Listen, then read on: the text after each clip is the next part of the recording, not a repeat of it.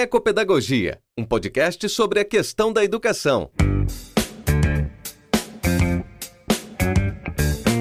Olá, educadoras e educadores. Chega mais. Vamos bater um papo sobre educação? Esse é um lugar para práticas, pesquisas, experiências e vivências sobre educação crítica, libertadora e emancipatória, na escola, na universidade ou na educação popular. São verdadeiros círculos de diálogo com educadores e pesquisadores de vários lugares do mundo. Bem-vindo ao podcast Ecopedagogia.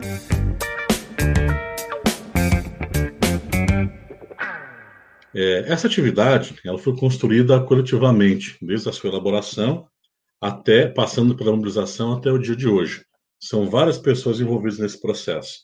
Então, sem distinção, quero agradecer enormemente a todos vocês é, pela contribuição. Muitíssimo obrigado. Quero também agradecer a todos que acompanham a gente nesse momento. Sejam todos bem-vindos. A Conferência Paulo Freire é uma das três ações do projeto Nova Primavera, de formação política e educação política do partido. E ela vai acontecer em todo o Brasil. As conferências propriamente ditas vão acontecer nos meses de julho e agosto. O que a gente está fazendo hoje é um preâmbulo, é o lançamento, é apenas um, uma pincelada, um tira-gosto do que será o debate das conferências é, mais à frente. É, na atividade de hoje, nós vamos ter três pessoas fazendo o debate. Né? A professora Mara, a professora Mara que vai coordenar, que vai mediar, que vai provocar discussão. A Mara, que é especialista em história, mestre em educação e sindicalista. Né? E a Mara, na sequência, vai apresentar o professor Ivo e a professora Dilane, que farão é, o debate conosco. Né? Antes de iniciar os debates propriamente ditos, o professor Alessandro, que é vereador em Xanxerê e coordenador da Micro, vai fazer uma breve saudação aos participantes. Um ou dois minutos. Tá? Então, na sequência, a, a, o, o Alessandro já vai ser incluído na conversa, certo? O Luciano Borco vai fazer a fala na sequência, em nome da Secretaria Estadual de Formação Política, para falar um pouco é, da nova primavera e da Conferência Paulo Freire, certo? Dito isso, é, quero desejar a todos uma boa conferência é, e, de imediato, passar a palavra para o vereador Alessandro. Alessandro, está com você.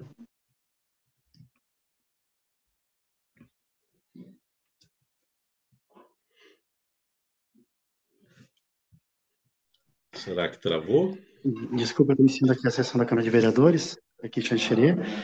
É, eu gostaria de agradecer a presença de todos, falar que foi parabéns a, a, pelo projeto Nova Primavera, que tem empenho da Secretaria de Formação, colocar em prática todas as ações que foram inspiradas na fala do Lula no ABC antes de ser injustamente preso. É dizer que a formação política ela precisa ser um processo permanente é fundamental para o partido. Tem uma boa formação, colegas, companheiros, amigos, tá? Façam um bom proveito dessa atividade. Desculpe eu ter que me ausentar, mas é um dia que nós temos sessão e é uma sessão bastante importante hoje. Muito obrigado.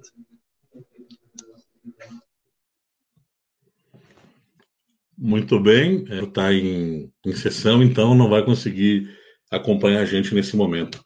É, agradecer também a contribuição da Kátia. A Kátia é presidente municipal do PT de Xanxerê e ela, por questões de saúde, não vai fazer a fala que a gente tinha combinado, mas ela vai acompanhar a gente aqui na, na, na atividade, né, através do YouTube. Então, dito isso, eu queria passar é, de imediato para o Luciano Boico, que é secretário estadual de formação política do PT, e vai falar para a gente de forma muito breve sobre a jornada e as conferências Paulo Freire. Luciano, está contigo. Boa noite, Alves, boa noite a Cátia, nossa presidente municipal, ao Alessandro, nosso vereador, a Karine, que é membro do Diretório Nacional, uma das mais novas filiadas aí do PT de Xanxerê, né? uma jovem filiada que faz parte da, do, do, espaço mais importante de decisão do PT Nacional.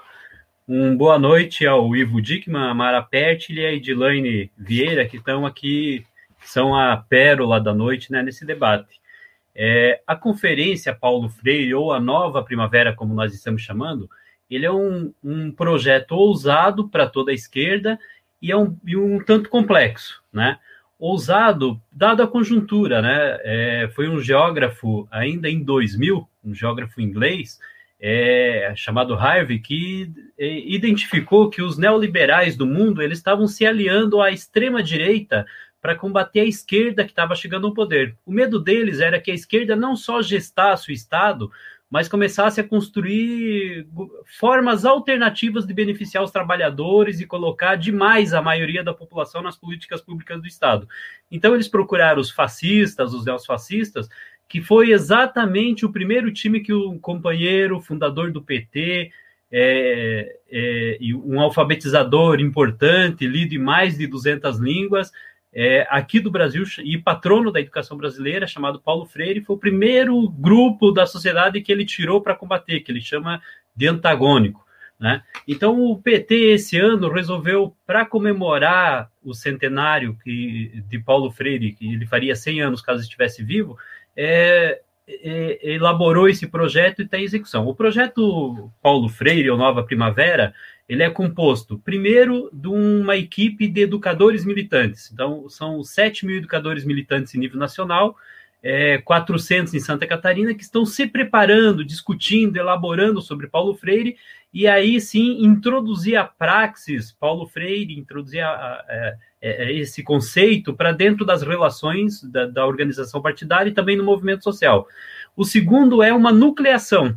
Né? É, desde 1980, quando o PT foi fundado, as perguntas mudaram, a sociedade mudou, os militantes mudaram. Então, a Conferência Paulo Freire visa repensar a forma de organização de base, de forma a não deixar com que o partido se institucionalize e não deixar com que se burocratize, e assim também os movimentos sociais, as organizações de esquerda. Então, esse é o segundo elemento. E o terceiro elemento da, da, do projeto Nova Primavera são as conferências Paulo Freire. Elas vão acontecer em nível municipal, em nível estadual, em nível setorial, em nível regional e em nível nacional. Aqui em Santa Catarina, ela vai acontecer no dia 9 de outubro. Em nível nacional, no final de novembro, né? E até, até esse período, até outubro, então vão acontecer as regionais, municipais, setoriais, as quais a gente convida todos os militantes, a todas aquelas pessoas que queiram de alguma forma discutir a forma de relação interna, a forma de fazer formação política, a forma de freirear o PT, de esperançar o Brasil. E esperançar o Brasil não no aspecto é, de esperar, mas no verbo de, de dar esperança. Né? Então, esse é o objetivo final né, de todo esse processo, de toda essa organização que o PT está desenvolvendo agora durante o ano de 2021, na sua organização, no repensar, né, no repensar de toda a esquerda e do movimento social, ao qual a gente tem absoluta certeza que vai ser importante para toda a esquerda. Afinal, é, o Paulo, como o Paulo Freire mesmo dizia, é, a, a, a educação, a formação política, ela não muda por si só o mundo, ela muda as pessoas. E as pessoas, sim, essas mudam o mundo. E é isso que nós queremos, mudar o mundo. Muito obrigado, né? E tenho, tenhamos todos uma boa conferência, um bom debate, uma boa atividade que subsidie as atividades regionais, macro-regionais, estadual e nacional na sequência durante esse ano.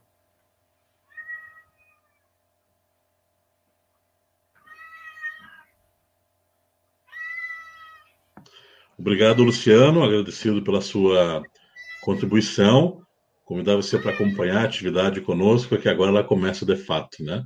Então, Mara, de imediato, o microfone está contigo para conduzir aí, nos brindar com, com todo o conhecimento acumulado até então. Está com você, Mara. Uma boa noite e uma boa atividade para todos. Boa noite a todos. Obrigado, Alves. Agradeço pelo convite há alguns dias. É, agradeço a participação de todos os que me antecederam e dos que nos sucederão, né? São os nossos dois debatedores, o professor Ivo e a professora Edilaine. E também quero agradecer a todas as pessoas que nos acompanham e aquelas que porventura venham assistir depois, tá? É, também desejo saúde à professora Kátia, né, nossa presidenta do, do PT de Xanxerê. É, só explicar aqui, ó, Mara foi no, no, convite, né? Porque todo mundo me chama de Mara na universidade. ou de Pertile, né, por causa do e-mail e tal. Então tem essa tem essa variante aí na minha na, na minha denominação. Mas no fundo, na verdade mesmo, isso tudo são estratégias de guerrilha. É, vou então com muita alegria, com muita esperança, com muita fé, é, com muita coragem, é, iniciar os nossos, nossos trabalhos de hoje, como o Alves falou, é um preâmbulo, né? é, um, é um lançamento é, mais breve hoje de outras atividades que virão mais adiante. É uma, é uma ousada ação do nosso partido, o Partido dos Trabalhadores, que sempre pensou em formação e que não pode deixar de pensar ou dispensá-la. Nós temos uma ação muito grande, muito desafiadora pela frente, tá? Mas que falarei mais adiante no decorrer é, do debate, tá? Então, compete agora apresentar os nossos dois colegas professores, que são, eu vou fazer por ordem alfabética, e também porque sei que professor Ivo é um gentleman, tá? Então, vamos com a professora Edilaine Vieira, Edilaine Aparecida Vieira, né? É doutora em Educação pela Universidade Federal do Paraná, militante social, professora na Escola de Ensino Médio, Escola Paulo Freire, em Abelardo Luz, no estado de Santa Catarina. Né? Bem-vinda, professora Edilaine. É, na sequência, gratidão por ter aceito o nosso convite. É, na sequência, eu apresento também o professor Ivo, né, o professor Ivo Dickman, e depois é, é, farei uma, um breve, faremos um breve diálogo é, com o professor Ivo de início, tá? de início, sobre a vida e obra aí de Freire, tá? Bem, neste momento, então, o professor Ivo Dickman é pós-doutor, pós-doutor, doutor e mestre em educação, né? tem sua graduação em filosofia, é docente no mestrado em educação da UNO Chapecó, é, e também no doutorado de Ciências da Saúde da mesma universidade. Tá? É, assim sendo, claro que todos têm obras, trabalhos publicados e tal, mas nós viemos aqui para falar mais é sobre Freire, sua obra, e não falarmos muito sobre nós, tá certo? Sejamos humildes, pois. Então, assim, é, conversamos sobre. Eu sei que o professor Ivo tem uma é um pesquisador, é um estudioso, e também é professor Edilane da obra de Paulo Freire e tal. Então, melhores pessoas para falar sobre são eles, né? Então, eu solicito ao professor Ivo que, como já fez brilhantemente em outras vezes, né, traga para nós esta o que é esta vida, essa história é, de Paulo Freire. Como eu propus ainda na organização é quem é o ser humano Paulo Freire? Né? Um, um, como se constitui um dos maiores educadores de todos os tempos, referência uh, para uh, o Brasil e para o mundo. Né? Quando, cai a, quando cai a ditadura aqui, ele é aplaudido em outros países. Quando ele vai para o Chile, vem a ditadura também lá do Pinochet, é, ele foge para outros lugares e continua brilhantemente produzindo e construindo e querendo um mundo melhor, né? querendo ocupar todos os latifúndios, a começar pelo de saber. Mas vamos com o professor Ivo. Tudo bem? Boa noite, Mara. Boa noite, Dilane. Amigas, queridas, companheiros, companheiras que estão nos vendo, nos ouvindo. Que bom estar com vocês, que bom poder falar um pouco de Paulo Freire dentro do nosso partido. É uma grande alegria estar com vocês e poder falar um pouco do nosso grande mestre da educação brasileira, entre outros grandes mestres que nós tivemos também, né, dentro da educação do Brasil, mas sem dúvida nenhuma, de alguma forma, Paulo Freire se coloca como o grande exponencial uh, na área de educação, né? Para contar um pouquinho a história você, para vocês aqui, né? Eu, nós, nós combinamos assim, uh, até para que a gente que está vendo e assistindo a gente, ouvindo a gente, possa entender que Paulo Freire não é um deus, né? Paulo Freire é um ser humano como nós, porém, obviamente, com a sua disciplina, talvez, com o seu engajamento, é, bastante dedicado ao que a gente chama hoje de educação transformadora. Né? Paulo Freire nasceu no Nordeste brasileiro, na cidade de Recife, né? Uh, e desde pequeno nasceu em 1921, por isso agora 2021 a gente comemora aí o centenário de Paulo Freire.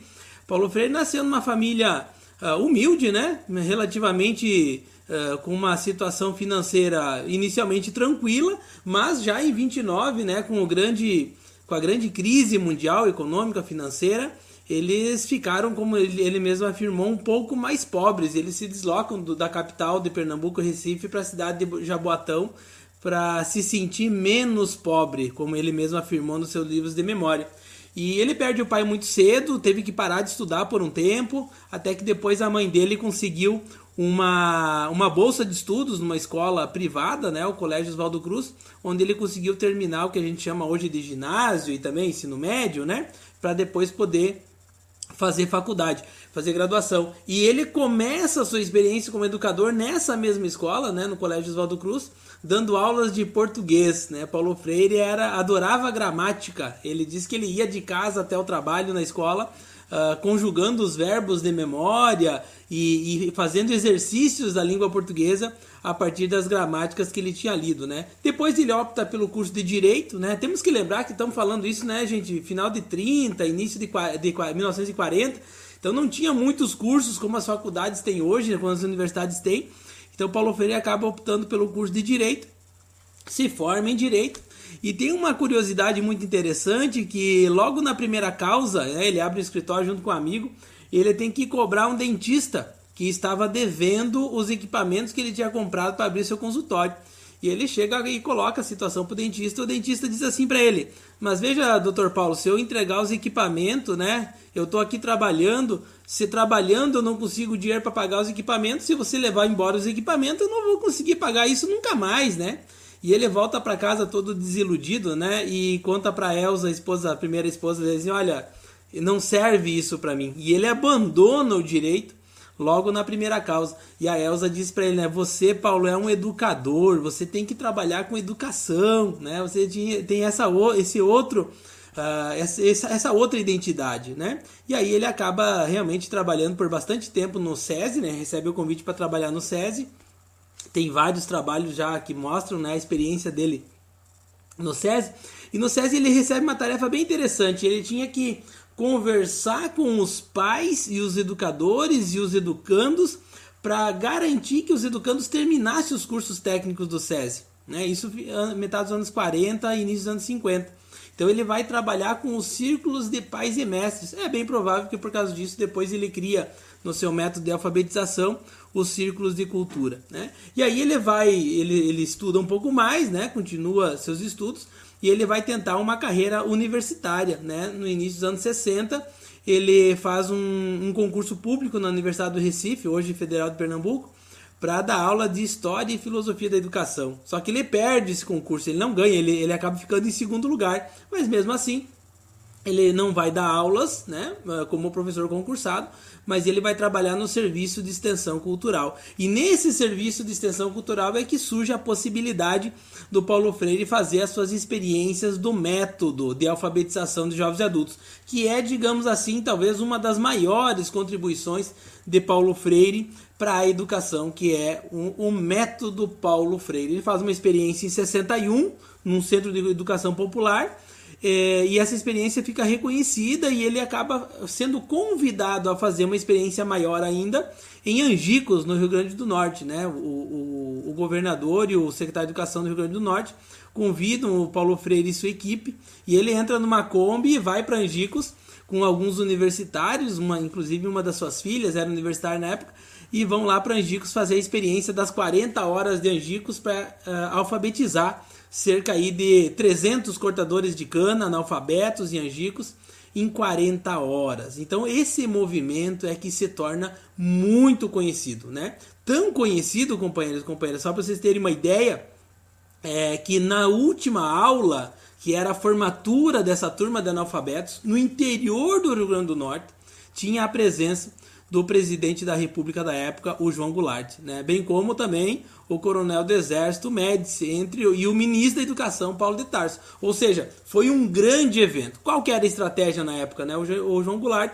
tinha a, a, a perspectiva de reproduzir o modelo do Paulo Freire a nível de Brasil. Né? Ele queria fazer 20 mil círculos de cultura no Brasil inteiro, porque o método Paulo Freire, além de ensinar a ler a palavra, ensina também a fazer a leitura de mundo, além de educar e alfabetizar, também conscientiza politicamente, né? Permite que as pessoas façam uma leitura política da realidade, né? E aí, obviamente, Paulo Freire vai trabalhar no Ministério da Educação no ano seguinte, início de 64, que é um dado importante, de janeiro a abril de 64, Paulo Freire vira funcionário público do Ministério da Educação para pensar o Plano Nacional de Alfabetização. E aí não preciso dizer para vocês, né? Você já sabe, em 1 de abril de 64 ou 31 de março, depende da data, é, acontece o golpe civil-militar no Brasil e, o, e a ditadura se instaura, né? E aí o Paulo Freire acaba sendo tendo que se exilar depois de duas prisões, uma no Recife, outra no Rio de Janeiro, dois depoimentos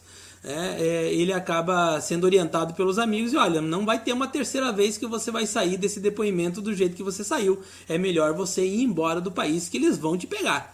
E aí o Paulo Freire, mesmo contrariado, deixando a família no Brasil, vai, né, pede asilo, asilo na embaixada da Bolívia e depois da Bolívia vai para o Chile, onde se encontra com a família e acaba vivendo 16 longos anos no exílio. Não só ele, mas muitos outros intelectuais, professores, políticos, né, artistas, a gente sabe bem essa história, acabam vivendo no exílio e Paulo Freire deixa o Brasil para fazer uma experiência extraordinária no Chile. O Chile, depois que Paulo Freire vai embora para Genebra, recebe um prêmio da Unesco, da, da ONU, da Unesco sobre educação, né, pela qualidade dos processos educativos, e ele vai trabalhar no Conselho Mundial das Igrejas, onde ele faz uma viagem gigantesca pela África e ajuda os países que acabaram né, de se libertar de suas colônias também a construir, a partir do método Paulo Freire de alfabetização, uh, os seus processos de alfabetização a partir, né, de, a partir do contexto concreto de libertação uh, das colônias. Né? E daí depois, anos 80, vem a anistia, Paulo Freire volta ao Brasil, e ele faz uma opção interessante aqui, colegas, é importante a gente registrar. Ele, em vez de voltar para Recife, onde ele estava, né? Ou a Brasília para trabalhar, obviamente que não, ele acaba optando né, por convites que recebeu para trabalhar na PUC em São Paulo e na Unicamp, e ele acaba residindo então no retorno ao Brasil em São Paulo, na capital de São Paulo, é, onde ele trabalha e então ele volta ao Brasil como professor universitário. Né? Inclusive a gente realizou aqui no Chapecó uma pesquisa de mestrado falando sobre esse tempo de Paulo Freire como orientador de dissertações e teses em educação, né? E aí todo o envolvimento político, né, no retorno final de 79, uma primeira vez para organizar a casa e 80 em definitivo, e como a gente sabe, né, Paulo Freire fez parte da fundação do nosso partido nos anos 80 né, fez parte do, do grupo que funda o partido, que se reúne no, no, no, no, núcleo de educação, né, tanto que depois, em 89, né, nas eleições, Paulo Freire só não se tornou ministro da educação porque o presidente Lula não se elegeu em 89, né? Mas acabando, acaba que a Luiz Erondina se elege em São Paulo, né? E ele acaba sendo secretário de educação do estado de São Paulo. Então é uma experiência extraordinária, né? Que é importante reconhecer e registrar, né? E aí depois toda uma trajetória dele como intelectual, né, como professor e acaba aí falecendo dia 2 de maio de 1997, né, de um problema de coração, né, que o Paulo Freire teve, né, acabou acarretando aí no final da sua vida. E de, deixa deixa a gente, né, não, não está mais conosco, mas deixa a gente aí com um grande legado, né, a partir do livro Pedagogia do Oprimido, Pedagogia da Esperança, Pedagogia da Autonomia, suas obras principais. E aí cabe a nós, né, nesse momento aqui, a nova primavera é parte disso, cabe a nós fazer esse exercício, né, de reconhecimento desse legado de Paulo Freire e também da reinvenção do próprio Paulo Freire, porque ele disse, né, Mara, e aí você pode até conversar aí com a Edilane sobre isso, né? O Paulo Freire disse assim: "Quem quiser me seguir, não me siga, me reinvente. E eu acho que esse é o grande desafio que ele deixou para nós aqui. E eu acho que a nova primavera e o Freire PT vem exatamente nessa perspectiva, que não é para repetir o que o Paulo Freire falou. Isso já está nos livros dele, isso já está na internet, isso a gente já sabe. Agora, o que que Paulo Freire diria hoje diante do cenário de pandemia que nós vivemos, dentro desse cenário de, né, de reforço né, do neoconservadorismo. Eu acho que é o, o, momento em que, sem dúvida nenhuma, Paulo Freire teria muito a dizer, não é verdade? Certamente, professor Ivo. Então, lançada esta breve biografia, não, esta breve trajetória de Freire, só senti falta de você dizer que às onze e meia da manhã ele comia um prato de rúcula e tomava um copinho de cachaça lá na Secretaria Municipal de Educação em São Paulo. É tá? verdade, é verdade. Isso, eu trago isso porque isso traz a, a, primeira reflexão que eu, que eu abordei, que é o Paulo Freire ser humano, né, tia? Ser humano. Exatamente. Tá? Então, é, legal. A partir disso, vamos fazer outras provocações logo mais, tá, professor Ivo? Professora Edilaine, é, queria dialogar contigo mais para o lado, é, pensando um pouquinho nos movimentos sociais, né? Nestas que são, na verdade, as ações coletivas de grupos é, dentro de uma sociedade e que visam, claro, a melhoria de determinada condição social desse grupo, né?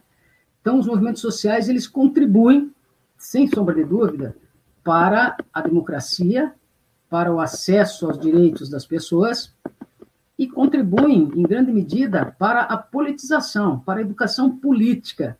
Até porque este nosso, nosso ato inicial aqui, ou não é inicial, né? Este ato, ele é um momento de educação política, para formarmos educadores sociais, né? E isto transcende, inclusive, e com certeza, a partidos políticos, assim como os movimentos sociais. Eles vão além, né? E é importante sempre deixar claro, é, às vezes nós pensamos que os movimentos sociais estão postos só em países pobres, né? É, em países é, em vias de desenvolvimento. O neoliberalismo inventou tanto termo é, para a, a, os países que ficam na periferia do sistema mundial, né? na periferia do capitalismo, inventaram tantos termos que nem, nem sabemos mais qual usá-lo. Mas, de todo modo, né, eles não existem só nestes países é, é, com estas pechas, digamos assim. Há, um, há a perspectiva é, teórica dos movimentos sociais na América Latina, na Europa, na América do Norte, né? tem os novos movimentos sociais também, mas o mais importante é a gente valorizá-los como um instrumento de construção, de constituição de cidadania, em que pese a origem é, é, histórica é, e etimológica é, do termo cidadania, tá? Então, pensando nisso, eh, professora Edilene, é, gostaria de que, que você comece, quase que eu chamo de senhora, né? É, que você trouxesse para nós assim, como é como é que se constrói a relação do Paulo Freire com os movimentos sociais? Como que esse professor Paulo Freire vai se relacionar, vai se aproximar dos movimentos sociais? Tá? Pode ser por aí? Pode.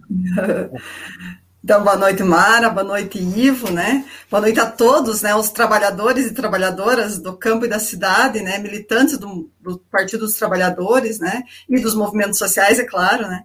É, então, é com grande alegria que eu aceitei, né? Esse convite de estar aqui nessa mesa, né? Dialogando com companheiros aí que são de esquerda, né? É uma enorme, uma enorme honra, né? Dividir esse espaço, né? O Ivo, né? A gente conhece ele já de outras, de outras primaveras, para usar né, a palavra, é, e é um grande estudioso, né, referência aí nos estudos de Paulo Freire, né. Então, é, foi, é, mesmo não sendo, né, acho que é nesse sentido, mesmo não sendo uma especialista em Paulo Freire, né, eu acabei aceitando esse desafio é, justamente é, primeiro, né, pela relevância, né, a importância da temática, né, falamos do, de um dos educadores mais emblemáticos, né, no contexto educacional nacional, internacional, patrono, né, da educação brasileira, um educador popular, é, que construiu os seus escritos nessa relação entre teoria e prática, procurando aí é, essa formação humana, né, não apenas a questão das letras e dos números, né? Mas, de fato, essa preocupação com a formação humana do ponto de vista de compreender esse mundo, né? Então, ele segue sendo aí uma referência pela atualidade do seu pensamento e para nós que nos identificamos com, do ponto de vista de uma perspectiva progressista de educação. E o segundo, por estar em um movimento social, né, o Movimento Sem Terra especificamente, né, que tem aí uma trajetória, né, uma experiência educacional nessa perspectiva crítica e que busca essa incessante é, forma, né, esse incessante jeito de transformar a escola. e que traz Paulo Freire como uma das perspectivas né, na construção da pedagogia do movimento.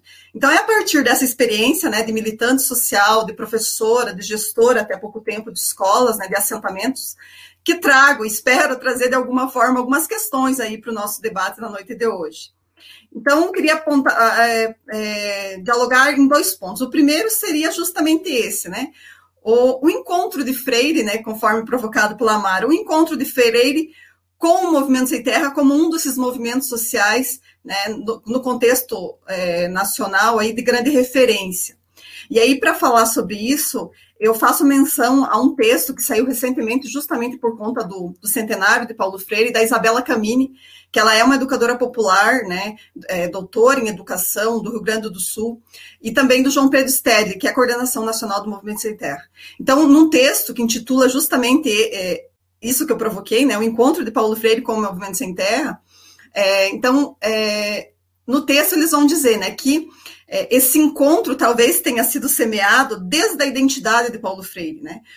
Nessa relação com os camponeses e com as camponesas lá em Angicos, Rio Grande do Norte, como o Ivo colocou. Então, e com todo esse, esse trabalho das ligas camponesas, né, antes do período de exílio. Então, ele existiu, essa relação entre Paulo Freire e esses movimentos, ele aconteceu né, com os movimentos sociais camponeses, muito antes do próprio movimento sem terra, né, do movimento sem terra se constituir, quer dizer, esse diálogo já ocorria. Então, no que se refere, aí para falar dessa relação, acho que é importante a gente marcar algumas questões, né? Então, no que se refere à luta pela terra, e esse processo de retomada na década de 70, que a gente sabe que isso já foi incitado, né, lá para se falar da nossa região, a questão do contestado, né, em outras regiões do país, Canudos, por exemplo. Então, na década de 70 a gente tem essa marca, né, esse ascenso, né, de massa e o movimento sem terra como um desses movimentos sociais que, que vai se constituindo, né, nesse processo de ocupação, né, de preparação para uma ocupação, nas reuniões, nas conversas, né, é, isso em plena ditadura militar, é possível dizer que já existia um pouco de Paulo Freire. Então, quer dizer, o movimento, lá na década de 70, que esse período que a gente marca, já brotava, né, já, já estava é, brotava essa questão do, desejo e da luta pela redemocratização do país, né?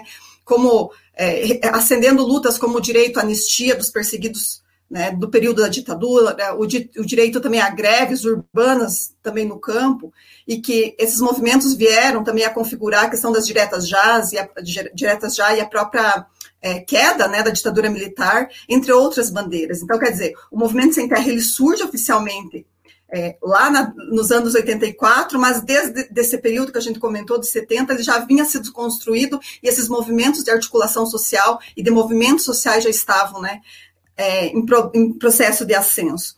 Então, quer dizer, em todas as reuniões de, de, desses vários espaços né, de organização e de movimentos que a gente percebia nessa época, né? Quer dizer, nas atividades, nas reuniões, nos encontros de militantes e de lideranças, né? Podia se perceber a presença do Paulo Freire, né? Ele estava ali, sim, enquanto método, a gente pode dizer, né? Utilizado no trabalho de base. Quer dizer, conhecer essa realidade, ouvir aí as necessidades do povo, né, discutir as ocupações como alternativa para as problemáticas que se colocavam, né, quer dizer, estava presente no espírito a organização coletiva dos grupos, né, nesse caso de Sem Terra, né, e que se constituíram como uma organização, é, que se constituíam e auxiliavam nesse processo de organização da ocupação, mas também depois no processo de organização do próprio assentamento. Então, Freire estava ali alimentando né, a esperança do verbo esperançar, como ele mesmo fala, né, daquele povo. Então, a sua pedagogia, ela também inspirou, né, inspirou a questão da formação teórica desses militantes, dos agentes que aturaram nesse, incessantemente nesse período. Né? Então, quer dizer, nessas conversas, nos encontros, nesses momentos em que a militância se colocava para conhecer a sua própria história, de trocar conhecimento com o outro, né? Se fazia presente aí, se faz presente aí para a gente atualizar a questão da pedagogia do, do oprimido. Então, quer dizer, já estava né, essa discussão circulando. E aí, para lembrar de um outro texto, né, de, de, outros escritos de Paulo Freire, o próprio Extensão ou Comunicação, é, que ainda em textos mimeografados em espanhol, né, produzidos por Paulo Freire lá no contexto da reforma agrária chilena, né, eles foram atualizados e eles estiveram aí nesses grupos que a gente foi citando para a discussão, né, e para esse avanço que era necessário. Então, quer dizer, embora essas relações, né, e aproximações fossem contínuas, a gente pode dizer assim, é, do ponto de vista teórico, Nesse texto mesmo que eu mencionei, da, da Isabela Camini, eles vão falar do, do, do encontro é, pessoal de Paulo Freire com o Movimento Sem Terra, que aconteceu apenas em 91, 1991, que era, né, por ocasião, o Ivo mencionou, nesse período ele estava na Secretaria de Educação de São Paulo. E é, e é, bem interessante, acho que eu vou tentar relatar aqui um pouco desse encontro, porque ele traz justamente, quer dizer, essa pessoa do Paulo Freire, né? Esse ser humano, quer dizer, é, ele foi convidado então para participar de um era a abertura de um projeto de alfabetização de jovens e adultos em Bagé, no Rio Grande do Sul.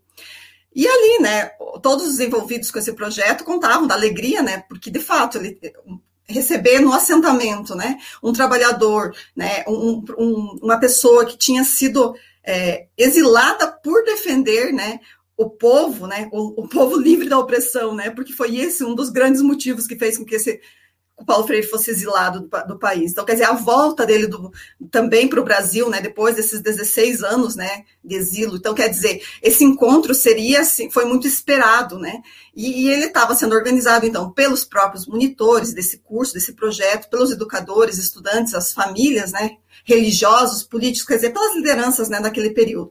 E a data seria 25 de maio de, no, de, 80, de 1991. E é, por ocasião do tempo, né, dois dias de chuva que antecederam o dia 25, é, criou-se uma situação, né? E aí aquela história, será que vem, será que não vem, né? E aí, com, vocês sabem, né? Quem, quem, quem anda pelos interiores sabe o que, que significa ter dois dias de chuva. E aí contam o, o, povo de lá de que esses dois dias de chuva e as estradas muito terríveis. E ainda, para agravar a situação, uma ponte de acesso ao assentamento tinha sido rodada. Então, quer dizer, é, por, por, por, consequ, por consequência, né, esse grupo de organizadores, né, liderados pelo Frei Sérgio, entrou em contato com a comitiva. Ó, a situação é essa e tal. É, e a gente quer saber né? Paulo Freire vem mesmo nessas condições ou não, né? Entendendo também se ele não viesse. E de imediato, né, a comitiva já disse não, ele vai, ele vai independente de qualquer condição climática. Então, quer dizer, já revela um pouco de quem é esse Paulo Freire. Porém, o pessoal meio que ainda preocupado com a situação, né, é, justamente por conta da ponte, de tudo isso, então eles entraram novamente em contato e falaram assim, então a gente é, é, garante o evento, mas ele será na cidade, né? E não mais no assentamento. E, para surpresa, surpresa não, porque quem conheceu Paulo Freire pelos escritos, né? Eu não conheci, mas pelos escritos que a gente lê, né? Ele, ele serenamente ele vai dizer, né? É, para esse povo, né? Para o Frei Sérgio, né? Especificamente. Ele diz assim que, é, mas eu, né? Que escrevi a pedagogia do oprimido, como é que eu não vou lá onde os oprimidos escreveram, né? A sua pedagogia? Então, quer dizer, ele revela quem é esse, quem é esse Paulo Freire, né? E de fato, ele foi, fez o evento, né? Esse evento está registrado, tem, tem livros né, de registro. Eu, na escola a gente tem essa cartilha, né? Que tem a fala de Paulo Freire é, durante né, esse evento, que foi um dos únicos momentos de Paulo Freire com o movimento sem terra. Então, acho que só para a gente falar um pouco né, dessa relação do ponto de vista teórico, sim, mas também do ponto de vista é, humano, né, do, do, do, Paulo Freire. E para não, não me estender muito mais, eu gostaria de rapidamente trazer um outro aspecto, né, que é essa relação do Paulo Freire, é, é, da presença de Paulo Freire também nas escolas, porque eu sou professora de uma escola, né, uma escola de assentamento que leva o nome de Paulo Freire. E para falar um pouco disso, acho que é importante a gente dizer, a, o Movimento Sem Terra, ele tem uma pedagogia que denomina Pedagogia do Movimento Sem Terra, que acaba conjugando diferentes pedagogias, né? A pedagogia socialista de base russa, do período é, de revolução, do 2017, 2000, é, de, de 1917 a 1931, e que é de lá, dessa experiência que foi vivida naquele período, que vem processos como a auto-organização dos estudantes, a escola do trabalho, é, entre outros aspectos. É, também a pedagogia do movimento, ela bebe sim na educação popular e na educação freiriana. Então, as obras de Paulo Freire, elas nos permitem perceber é, aspectos né, que configuram princípios que são importantes para as escolas. Né? A questão da emancipação e da humanização, a questão do ponto de vista político, é, plural, da questão da, da coletivo, né, é, histórico, cultural, né, de identidade e ético. Então, quer dizer, são questões que elas estão nas escolas, e essa escola na qual a gente é, trabalha, ele está também lá, do ponto de vista também do projeto político-pedagógico. Então, para a gente dizer assim, tanto no PPP quanto em Freire, está central ali a questão de construir gente, né? E Paulo Freire ele tem um, um, poema, um poema que a gente utiliza bastante na escola, que, que, que, leva justamente esse título, Escola é. E aí ele vai dizendo né, que escola não se trata de prédios, de salas, de quadros, né, de programas, de horários. Escola é sobretudo gente, né? Gente que trabalha, gente que estuda, que se alegra, que conhece, que estima. Né? Então, quer dizer, é essas relações que a gente quer que, que permaneçam, né? E é com esse sentido que eu finalizo aí essa primeira parte da fala, né? Então, quer dizer, são muitos os desafios na construção dessa escola diferente e dessa é, e como que a gente atualiza o pensamento de Freire nos diferentes espaços, seja de educação formal, seja em espaços de educação não formal como esse que a gente está que o PT está propondo, né? Então, quer dizer, é preciso pensar o processo de formações que ensine a pensar, né? Que ensine a formar sujeitos críticos e atuantes nessa sociedade, né? Trazer, claro, sempre pensando num outro modelo de sociedade, mas até que não vem como que a gente atua né, nessa sociedade de forma crítica, né? Então, fazer aí, é, é, parabenizar o PT por essa por esse espaço de formação, é, então, é, e valorizar esses momentos. Então, a gente agradece aí o Alves, a Kátia pelo convite, ali da Mira, e, e agradeço a oportunidade, então, de dialogar nesse, nesse espaço. Espero que, de alguma forma, tenha contribuído. Estou aberta aí para questões. Até. Marco, com você. Certeza, com certeza, professora Edilane. Então, assim, compete a nós construirmos sínteses, não é? Entender a educação como um projeto de construção de vida né? de alteridade, de subjetividade, de emancipação do sujeito. Parece-me que isto sintetiza Freire, isto é Freire. Tá? Então, pensando nisso, é, quero trazer rapidamente que vocês possam dialogar com a seguinte matriz, ou com a seguinte, abrir a seguinte chave de leitura, qual seja, o trabalho como princípio educativo pode ser o Ivo agora, Edilane depois, mas breve, tá? Porque nós já estamos com 19h42. Pode ser? Pode, pode sim, Mara. Fala com o princípio educativo. E, e cinco minutos dá para falar bastante coisa. Dá, dá sim. dá, dá sim. sim. Eu acho que você... de síntese. Exato. É, e também, às vezes, a gente acha que tem que falar muito para falar bem, não é verdade, né? Eu acho que a gente, o que tu põe é uma chave muito importante. Eu acho que o trabalho como princípio educativo coloca o ser humano como um ser de trabalho, né? Que nos fazemos pelo trabalho. Talvez por isso exatamente o nosso partido é o partido dos trabalhadores, das trabalhadoras, né? Porque é o partido de quem trabalha, é o partido de quem faz, de quem produz a riqueza, de quem produz a comida, de quem produz a roupa que a gente usa, né? Eu acho que isso que é importante, né? Ele é um princípio educativo e eu avançaria também para um princípio gerador de vida, né? É pelo trabalho que nós garantimos a nossa vida. É, é o trabalho é garantidor da nossa qualidade de vida. E aí por isso que é importante ter um, um, um, partido, por isso que é importante ter um sindicato, porque são eles que vão organizar a classe trabalhadora e vão fazer a luta coletiva por melhores condições de trabalho, nesse sentido, por melhores condições de vida. Eu diria também, Mara e Edilane, colegas, companheiras, companheiros, que uh, além disso, tem três coisinhas rápidas assim que a gente precisa lembrar de Freire também, né? Um primeiro é que todo o processo pedagógico deve partir do contexto concreto onde as pessoas estão inseridas. Educadores, educandos, a escola, a universidade, não importa, o sindicato, a organização não governamental, o partido político. Esse é o nosso ponto de partida. E a partir daí é que nós produzimos conhecimento. E não é o ponto de ficada, é o ponto de partida. É, é para onde, é, é onde a gente pega força e impulso para ir para frente né? Porque muita gente critica Paulo Freire dizendo que Paulo Freire fica ali só no contexto. Não, ele parte do contexto. O contexto concreto como ponto de partida. Uma segunda coisa é o que nós estamos fazendo aqui hoje à noite, dialogando. É pelo diálogo que nós nos tornamos mais humanos, é pelo diálogo que nos tornamos mais solidários, é pelo diálogo que nós avançamos na organização da classe, na organização sindical, na organização educacional, na organização dos movimentos sociais não é brigando com os outros, mas fazendo a luta. Luta e briga são coisas diferentes, conversar e dialogar são coisas diferentes. E eu acho que a gente avança significativamente no diálogo profundo sobre as situações limites da classe trabalhadora quando a gente se coloca no movimento de abertura e de diálogo com o diferente, mas nunca aceitando o diálogo diferente não significa uma posição ingênua, aceitar a posição genocida, a posição violenta, a posição que exclui, a posição que mata.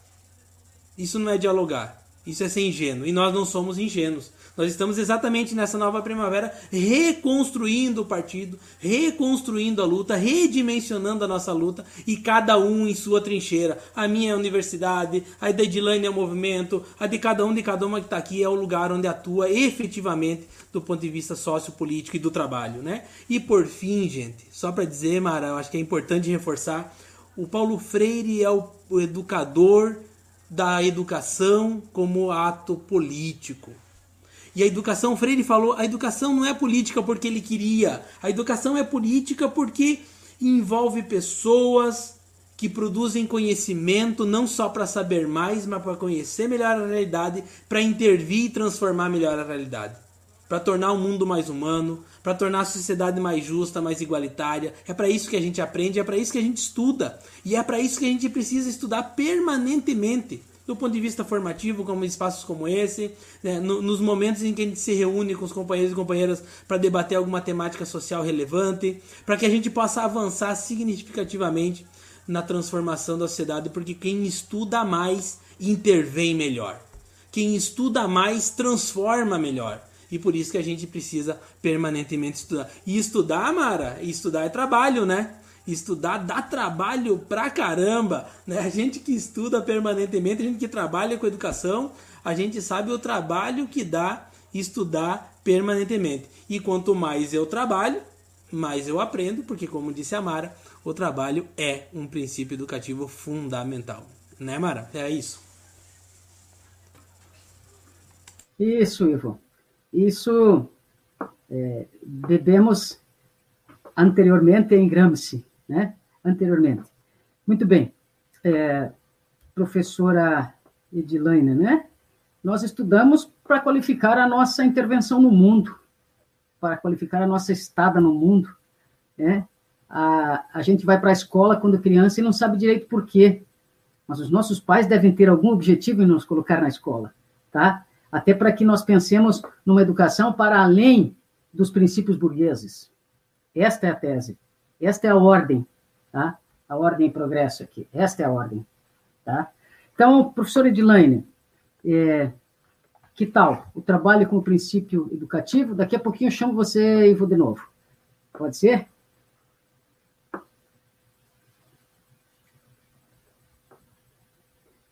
Para ocupar o latifúndio do saber, não é? Professor Edilaine, está me ouvindo?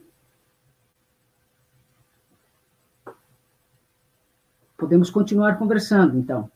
É, é, a gente liga muito ao movimento, e, e em especial ao, ao, MST, por conta da formação né, é, da professora Edilaine, da nossa, como militantes.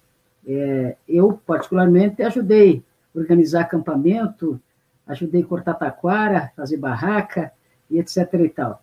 No tempo, no tempo da, da, do início aí da universidade e tal, muito, muitas vezes sem saber direito o que, que queríamos, e fomos lapidando a partir do estudo na sociologia, na filosofia. A gente foi pensando, Bate, mas eu estou no mundo para fazer isto. Eu comecei com algumas práticas, e agora eu quero qualificar essas práticas, não é? Então, esta é a ideia. Acho que a professora Edilaine consegue conversar agora. Ainda não estamos lhe ouvindo. Cadê a contra-regra, Celuí? Agora sim. Agora sim. Então, é, acho que a Mara trouxe várias questões, o Ivo também, mas eu acho que a gente precisa, é, concordo, né, que do ponto de vista da pedagogia do movimento, e como eu falei, ela dialoga com diferentes perspectivas, e Freire está nesse coração, né, nesse centro, é, é, justamente essa questão do diálogo com a realidade e com a vida. Nos construímos enquanto seres humanos pelo trabalho. Né? Então, se, se, se, o conhecimento e essa relação está na vida, é, é essa vida que tem que vir para a escola, do ponto de vista desse diálogo com a realidade e com as, com as questões da atualidade. Então, quer dizer, a escola não se dá em outro lugar, senão nesse. Quando, e quando a gente fala de realidade, eu não estou falando do chão apenas da escola, dessa comunidade. Mas quando eu falo de realidade, eu estou falando de realidade de mundo. Porque não há uma relação dentro do assentamento sem que tenha essa interferência com é, o amplo, com esse global que a gente chama. Então, é essa questão que precisa vir para o centro das discussões do ponto de vista da escola, mas também de outros espaços de formação. Nós estamos falando aqui de um espaço de educação não formal, né, que o PT está propondo, né, com essa nova primavera e que ele é muitíssimo importante, né? Se a gente quer construir aí um novo modelo, né, e a gente precisa enfrentar essas, essa, é, é, esses desafios que têm sido colocados né, por essa direita. Né? Então, quer dizer, precisamos nos aproximar dos sujeitos, né? esses sujeitos que constroem essa sociedade. Então, quer dizer, os, e quem são esses sujeitos? É dos trabalhadores que a gente está falando. Né? Então, é, é, com eles que a gente precisa dialogar, é com eles que a gente precisa nos aproximarmos para conseguir dar esse avanço que é necessário. Né? Então, quer dizer, o Paulo Freire já dizia, eu acho que foi até usada essa frase aqui, que ela é emblemática mesmo, do ponto de vista de que é, é, a escola e esses processos de formação não vão transformar o mundo, né? Vão transformar as pessoas e é essas pessoas que vão transformar o mundo. Então, é nessa perspectiva que a gente acredita né? e que a gente luta para que de fato isso se efetive do ponto de vista prático. Né? Então, e o estudo ele é o central nessa, nessa direção. Não há como a gente avançar sem sentar e estudar, sem dialogar, né? sem escutar né, essa base que está querendo falar, que eu acho que é um pouco isso. Isso, professora Dirane. Então, é, nós sabemos que a educação e a terra, né, elas foram e são secularmente negadas, negadas como direitos dos trabalhadores, né? Então nós temos aí uma, uma herança histórica, e isso diz alguma coisa sobre o nosso país. Cito um exemplo rapidinho.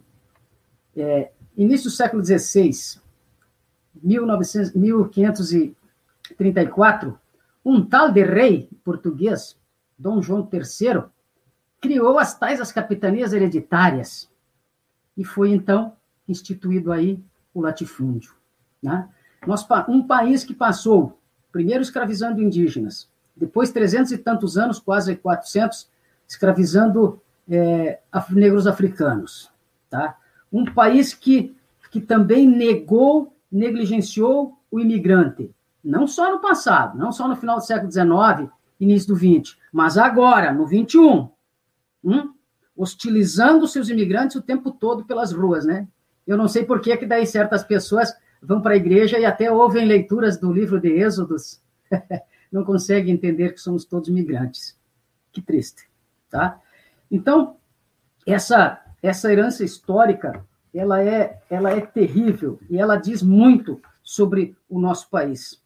Ela diz demais. Nós guardamos aí um legado de, de de escravidão, de sofrimento, de exclusão, que chegamos agora, ao século XXI, mas já no XX, nós já vínhamos construindo os elementos para a superação desta dada realidade.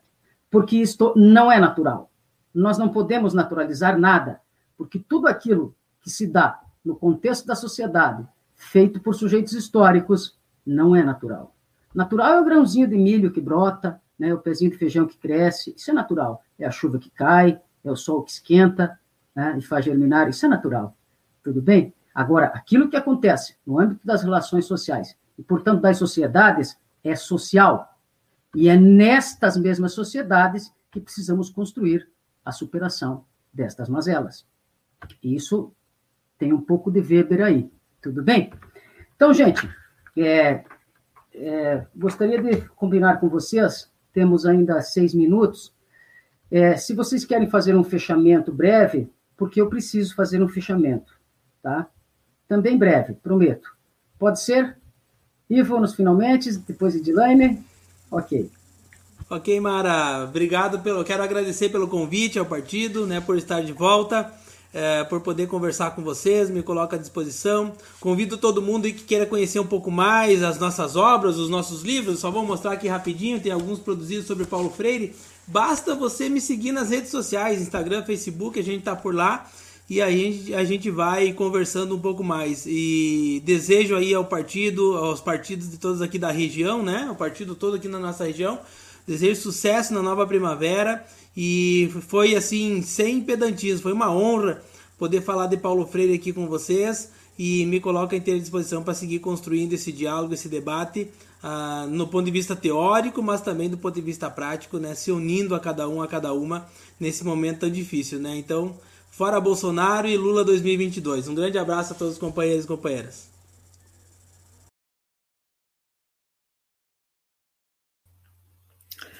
Então, também quero agradecer a, o convite, né, em poder dialogar nesse espaço, parabenizar o PT pela iniciativa, né, acho que é necessária essas discussões, né, a gente precisa alcançar a todos, né, a todos os militantes, a todos os trabalhadores e trabalhadoras, e acho que só agradecer, né, o convite aí.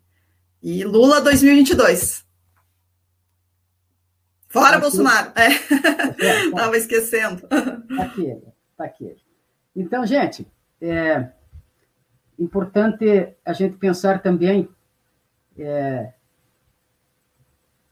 o que dizer sobre esses seres que desconhecem Paulo Freire e o negam, e o hostilizam, e hostilizam nós que conhecemos um pouco. Eu conheço um pouco, tá? O que dizer sobre esses seres do limbo. É terrível, é feio.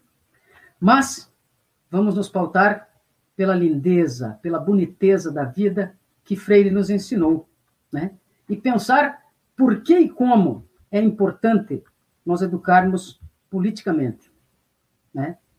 Para as lutas, os movimentos sociais, dos clássicos, dos novos, dos contemporâneos. Educar, como eu disse antes, para além da concepção burguesa da educação.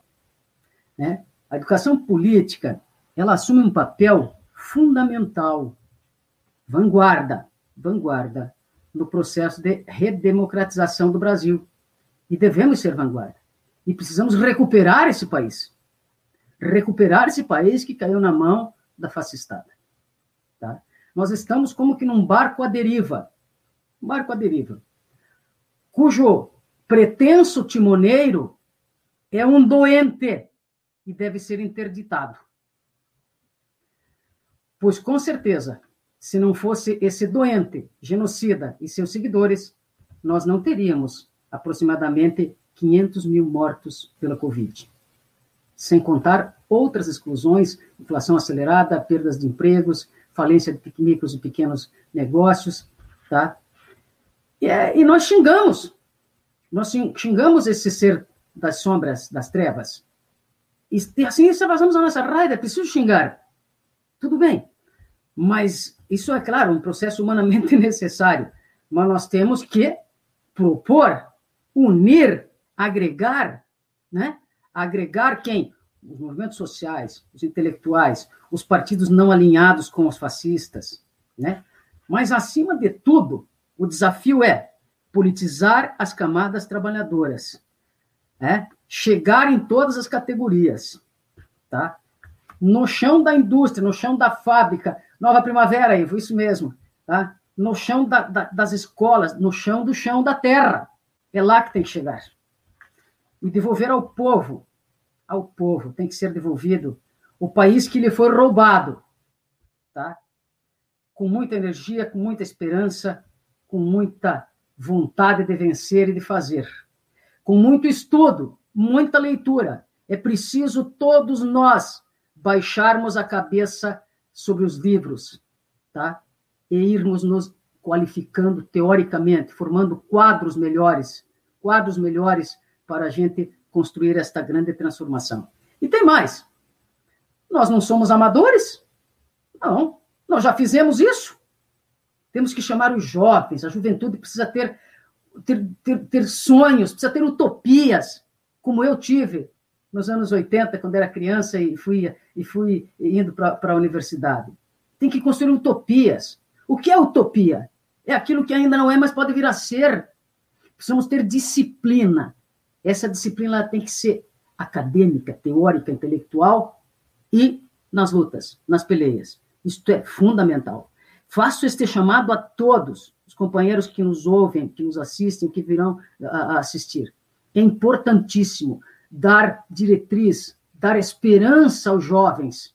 E nós, que já somos vanguarda, temos esse dever importantíssimo, fundamental, é imprescindível, gente. Pensem bem, se já fizemos, não somos amadores, repito. Forte abraço a todos vocês, a todas vocês. Saudade, Mariana Boni, tá? A todos, todos, todos. Não sejamos ingênuos, sejamos lutadores, sejamos a esperança. A esperança com Lula, que tanta esperança nos deu e nós ajudamos a concretizá-las. Tá? Vamos fortes, vamos firmes, companheirada. Muitas peleias pela frente. Contem conosco. Gratidão, gratidão, gratidão a todos, aos meus lindos aí em especial, ao Ivo e Edilane. Um abraço. Disciplina, disciplina. Ó, tchau, tchau, iniciamos às 19 terminamos às 20. Che Guevara dizia que a indisciplina é a pior inimiga da revolução. Sejamos disciplinados também. Grande beijo.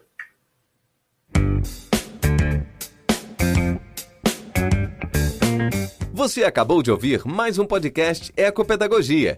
Para ter acesso aos vídeos das entrevistas e outros conteúdos exclusivos, visite o canal TV Ecopedagogia no YouTube. Até a próxima!